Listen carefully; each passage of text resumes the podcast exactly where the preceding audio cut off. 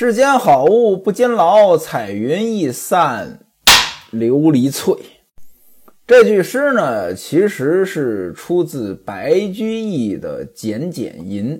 简简是一个姓苏的小女孩，长到一十三岁呢，死了，而且呢，马上就要嫁人了。原文写明年欲嫁，今年死。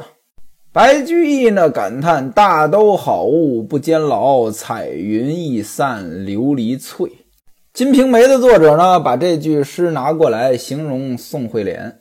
那宋惠莲到底是不是好物？您从人性上来讲倒是未必，但是长相上，那在《金瓶梅》一书当中也是数一数二的吧。宋惠莲就是潘金莲的翻版。宋惠莲夫妇和潘金莲夫妇，这也是一个对照。潘金莲夫妇武大惨死，潘金莲嫁给西门庆；而宋惠莲夫妇呢，是宋惠莲惨死，来旺着被打发回老家。西门庆回到家中，听说宋惠莲死了，说了一句话：“哎呀，真是个笨娘们儿，原来没福。”您注意啊，西门庆呢是没有悲伤，而且呢也看不出惊讶，只说了一句呢没福气。没福气什么意思呢？宋惠莲要活着，说不定呢还真能混个小妾；即便混不到小妾呢，可能也是个外宅。那位说了，外宅跟小妾什么区别？小妾呢虽然也不是正妻，但是呢算是家里的一个主子。外宅呢，就是二奶。说实话，说书人我也不十分理解宋惠莲如此刚烈到底是为什么。你说他为来旺好吧，这也看不出来；你说他不为来旺好吧，来旺走之后，他这番又闹哪出？人死了，非正常死亡，这得处理呀，得报给官府呀，让家人呢写了一纸状子。报给李知县，状子上当然不能说实话了，不能说我西门庆跟她通奸，把她老公打发走了，她死了，这不能说。说什么呢？说家里面请客吃饭，宋惠莲呢管银器，丢了一件银钟，恐怕家主查问见责，一害怕自缢身死。少不了又要打点一番，送了知县三十两银子。你想呀，这李知县能为你宋惠莲做主吗？他要能为宋惠莲做主，就不会出现之前武松的事儿了。知县随便派了个人来，带着几个仵作呢，查验一番，这事儿呢也就算结了案了。西门庆家呢买了一具棺材，另外呢讨了一张红票。那位说了，红票是什么呀？火化许可证。有了这个东西呢，就能火化了。让半寺来兴把宋惠莲的尸体送到门外的地藏寺。这地藏寺呢，是供奉地藏王菩萨的。地藏王菩萨为什么叫地藏王菩萨呢？因为呢。他是安忍不动如大地，静虑深密如密藏，所以呢，我觉得应该说是叫地藏王菩萨，但是大伙儿呢都叫地藏王菩萨。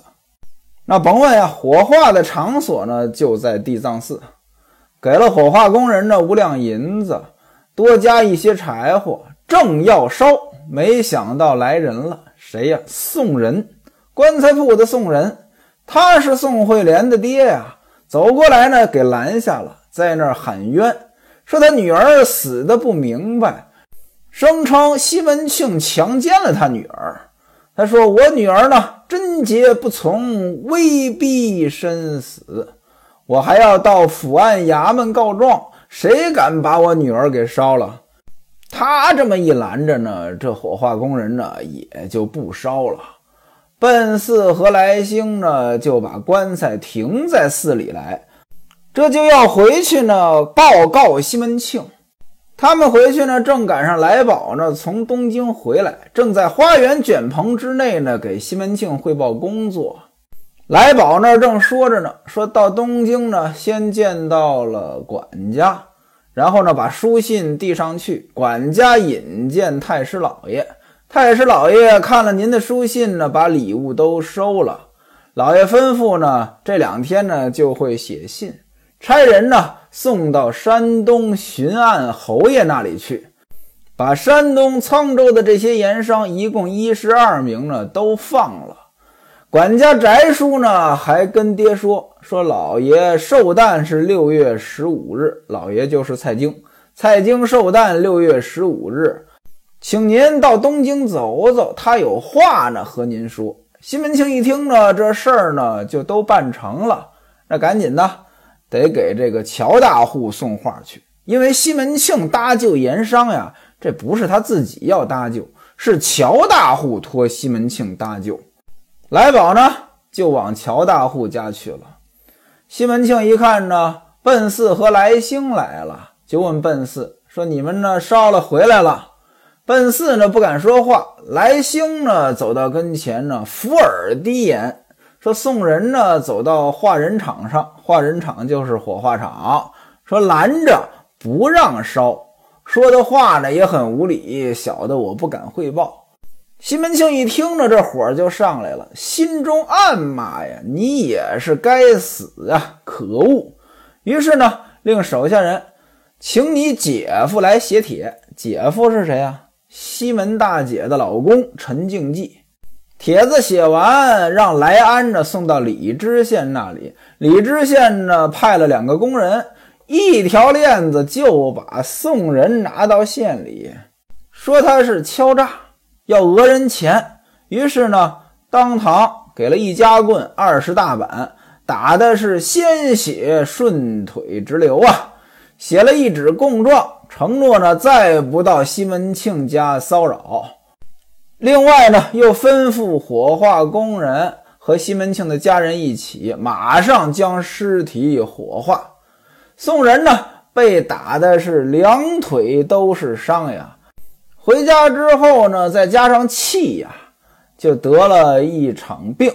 原文写害了一场时疫，那准是传染病。没过几天呢，呜呼哀哉就死了。各位您看啊，家破人亡呀。来旺、宋惠莲还有宋惠莲的爸爸，这个都是因为西门庆一时图欢，全怪西门庆吗？也不全怪。宋惠莲若能恪守妇道，也就没这事儿。您注意啊，说书人，我说的是恪守妇道。什么叫恪守妇道？这跟贞洁观是两码事儿啊。恪守妇道指的是你作为来旺的媳妇儿，你当然就要守住做来旺媳妇儿的本分。你如果说你要跟西门庆，那你可以跟来旺这边断干净了。西门庆处理宋惠莲这个事儿，那比处理当年潘金莲的事儿干净利落多了。为什么呢？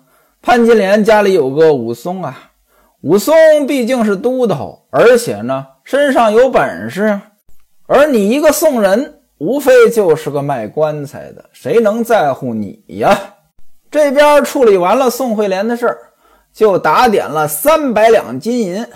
请了很多银匠，在家中花园卷棚内打造四羊捧寿的银人儿。这当然呢是给蔡太师的生日礼物。这银人儿不小啊，每一座都是高尺有余，一尺多。今天的一尺三十三点三三三厘米，三尺等于一米。明朝呢跟这个不太一样，但也差不多三十多厘米。西门庆打造的这个四羊捧寿，那一尺多，听这名字呢，应该是四个银人儿，但究竟是哪四位，哪四位叫四羊，这我也没查到。那说了，这礼物呢送的可不轻，嘿嘿，不轻呀，这才哪儿到哪儿啊？又打了两把金寿字壶。两副玉陶杯，两套杭州制造的大红五彩罗缎菟丝蟒衣。什么叫蟒衣？明朝官员的蟒袍，这是一种礼服。当然了，这不是一般人能穿的，这都是当官还得是当大官的人穿的。您看啊，大伙都知道郭德纲喜欢蟒衣，为什么呢？因为他喜欢京剧。一般来说呢，京剧舞台上的人物呢都是明朝的装束，所以在京剧里边，这蟒衣呢比较常见。蟒衣为什么叫蟒衣呢？上边有蟒纹，绣着蟒纹。这礼物凑到这儿还是不够，两件蟒衣哪儿行呀？还得要两件玄色胶布的。什么叫玄色胶布？玄色就是黑色，胶布黑色胶带。哎，不是，这胶布呢，指的是用那个芭蕉的纤维织的布。另外呢，还要两件大红纱蟒，这就是红色的。让人呢拿着银子去买，怎么买也买不着，这是蹊跷的东西啊！李瓶儿呢就说了：“说我那边楼上呢还有几件没裁的蟒啊，等我瞧瞧去。”西门庆就跟着他到了李瓶儿的楼上，捡出四件来，两件大红纱，两件玄色胶布，非常好，织金莲五彩蟒衣呀，这个比市场上买的那要强多了。西门庆一看，哟呵，高兴，欢喜的了不得。于是呢，打包，还是让来宝带着吴主管，五月二十八日离清河县到东京去了。过了两天呢，就到了六月初一了。这天儿可就热了。原文写天气十分炎热，尤其正当午的时候啊，万里无云，太阳这么晒着。哎呀，这太热了呀！热到什么程度？那真是祝融南来鞭火龙，火云焰焰烧天空。日轮当午凝不去，万国如在鸿炉中。五岳翠前云彩灭，阳侯海底愁波结。何当一夕金风发，为我扫除天下热。这几句话啊，《金瓶梅》原文当中的。为什么说要读书呢？他读书确实有好处啊！这大伙儿都知道呀，今年特别热呀。前不久的杭州每天四十多度呀。像我这样子的，本来晚上睡觉都不开空调的人，今年有一天晚上居然被热醒了。于是呢，我也开空调睡觉了。包括我妈，我妈还在老家环京，我妈那空调自从装上几乎就没开过。哎，现在也不行。她都要开空调了，多热呀！您要形容热，您来一句“我去，热死了”，这就没文采了。您要来这个“祝融南来冰火龙，火云焰焰烧天空”，再来个“万国如在红楼中”，您看显着有文化。这祝融那就是上古的大神，是火神啊，对吧？这里边还有典故，包括今年很多地方的水位都下降了。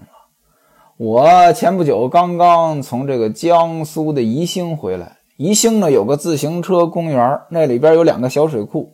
我一看那水水位相当低了。这时候您要来一句“杨侯海底愁波结”，杨侯是谁？波涛之神。您要这么写，哎，显得有文化。还有盼着天凉快呀，什么时候能凉快下来呀？何当一夕金风发，为我扫除天下热。真的是太有文采了，多读书一定有好处。那位说了，我多读书就为了显摆我有文采吗？当然不是，这都是细枝末节的作用。这多读书的好处多了去了，就光显摆文采，那显摆是地方它也有用啊。比如说考试的时候，您这文采好，当然有用了。除了考试，平时工作的公文当中它也有用啊。比如说，前不久我看了一则判决文书。各位啊，由于我这工作的关系啊，经常呢要跟法律打交道，所以呢也经常看司法判例、看判决文书。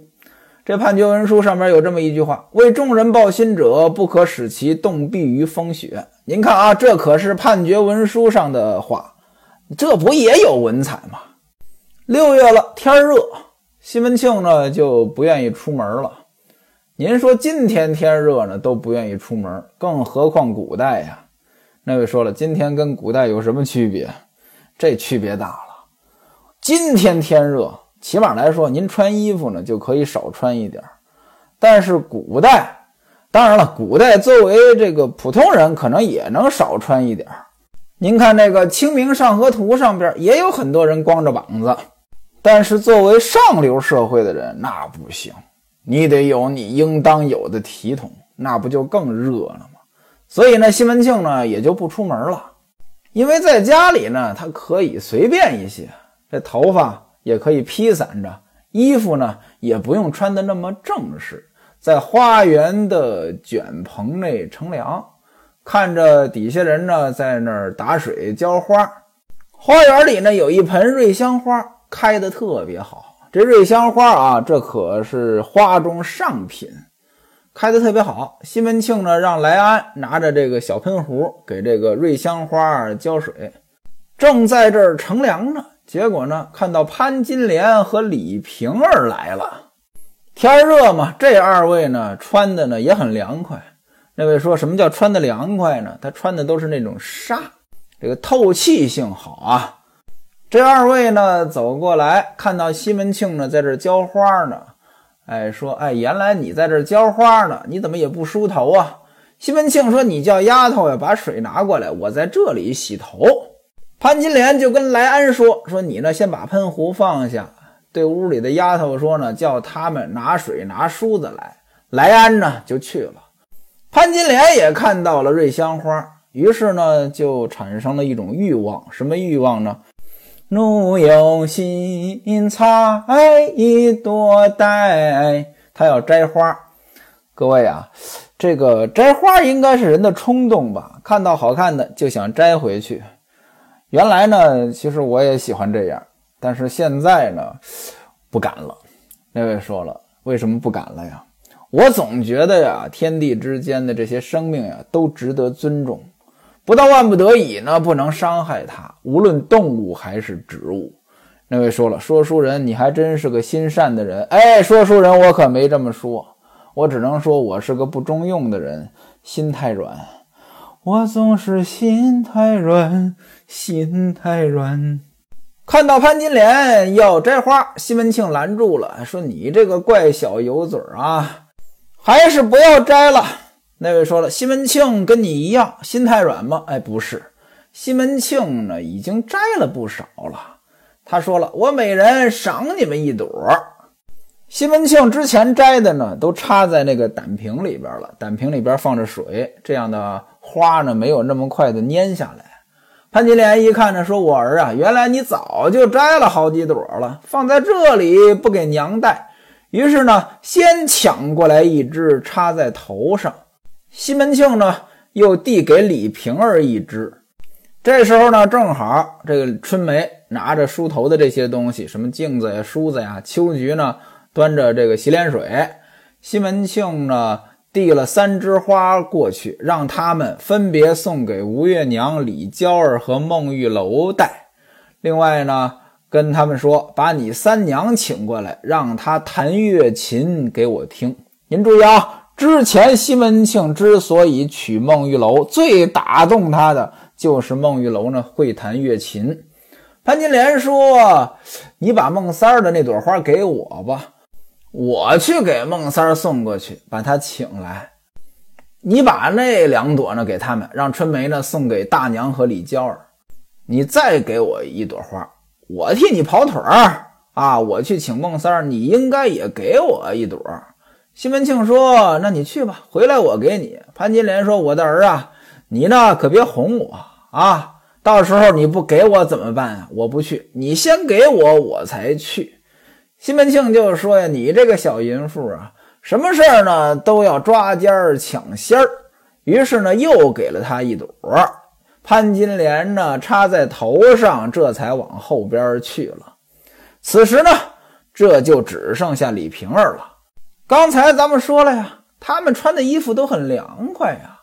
西门庆就看到李瓶儿穿的是纱裙，纱裙里边呢是纱裤，大红纱裤，这透着这阳光呀，就能看到她的这个肌肤。西门庆一看呢，哎。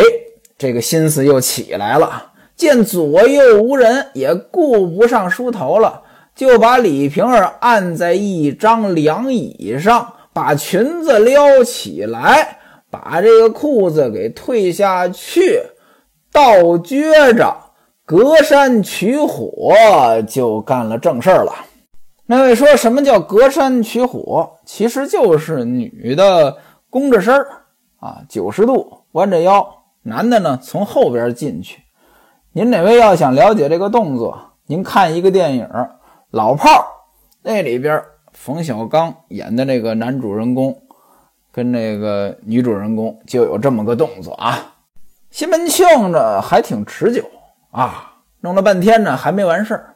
原文写惊还不泄。其实呢这个时间段很短呀，你想呀，他把潘金莲打发走，请孟三儿去了。这时间能有多长呀？我估计着呢，西门庆也是想速战速决，只是没想到呢，状态不错，这时间呢还挺长。潘金莲到后边叫孟玉楼去了，但是呢，他走到花园的角门口呢，又想了想，不对，把这花呢又交给春梅了，让她送去。他又杀了个回马枪，他呢蹑手蹑脚。就走到西门庆这边来了。西门庆所在的地方呢，是花园里的一个翡翠轩。他在这翡翠轩外边呢，就偷听，就知道两个人呢已经大战上了。西门庆对李瓶儿说：“哎呀，我的心肝儿啊！你打我不爱别的，就爱你这个白屁股，太白了。今天呢，你紧着你打受用。”那位说了：“什么叫紧着？”这跟我老家的话真一样，紧着用就是可着用啊。这个有两个，有三个，有四个，有五个。你呢，先用这个，把这用完了再用别的，就是紧着这个用。你比如说，啊，有两台电脑，一台新的，一台旧的。那新的呢，你先别用，别打开，把那旧的用坏了，你再用这个新的，就可以说你紧着那台旧的用啊。可是没想到，这旧的用坏了，新的也过时了。李瓶儿说呢：“说我的亲达达呀，你小点劲儿，我身上不方便。之前呢被你弄得重了一些，我这小肚子呢疼。这两天呢刚好。您看啊，西门庆这床上功夫那相当了得，不然的话，之前呢李瓶儿跟蒋竹山呢估计就在一起了。西门庆一听这话呢，就问了一句：说你身上怎么就不方便了？”一般来说，女的说自己不方便呢，那就是来了月经了。但现在西门庆跟李瓶儿正在做这个事情，显然来没来月经，西门庆肯定是知道的。就问啊，你身上怎么就不方便了？李瓶儿说呢，不瞒你说呀，我已经怀孕了。所以你呢，小心一些。西门庆一听这话，那可是满心欢喜呀！我的心肝啊，你怎么不早说呀？既然如此，我就凑合凑合吧。那说什么叫凑合凑合？就是不再用持久战了。我呢，赶紧结束啊！这一下子呢，就喷出来了，一泻如注。李瓶儿呢，原文写的是。妇人在下肱骨承受其精啊，往下攻着，让这个精液呢流进来，别流出去。过了一会儿呢，西门庆是气喘吁吁，李瓶儿也是嘤嘤生软，这一切都让潘金莲听到了。当然了，你说西门庆跟女人干这个事情，让潘金莲听到了也不叫事儿。也别说这还是听到，看也经常看呀，对吧？潘金莲那儿经常给西门庆创造跟别的女人上床的机会呀。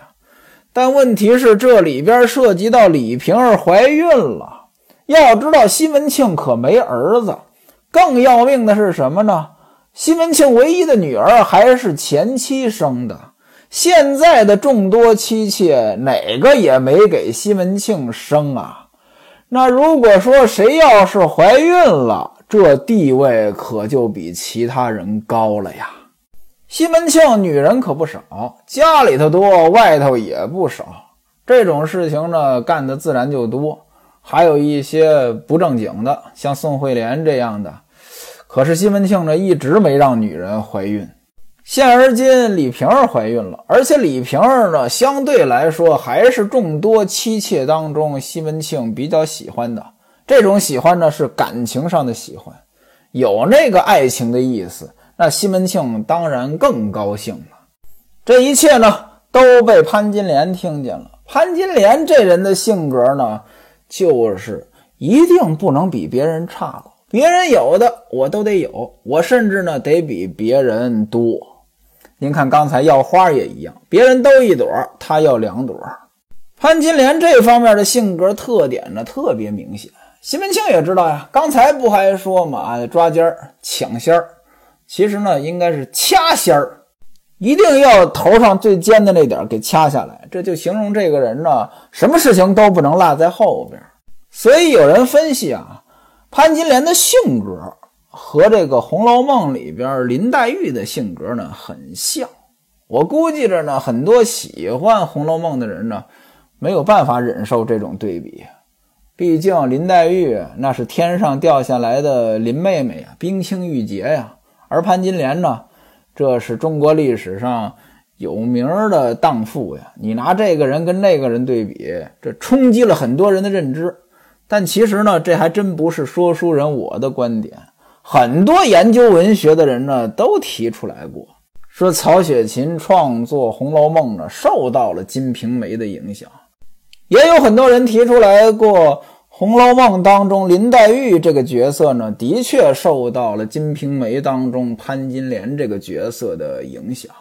所以呢，您哪位要是觉得挺冲击的啊，跟说书人我没关系啊，我是个渣男，先把这个责任撇清了再说。潘金莲正在这儿偷听，就听得身背后有人喊叫：“五丫头，你在这儿做什么呢？欲知来者为谁，咱们下回。”再说。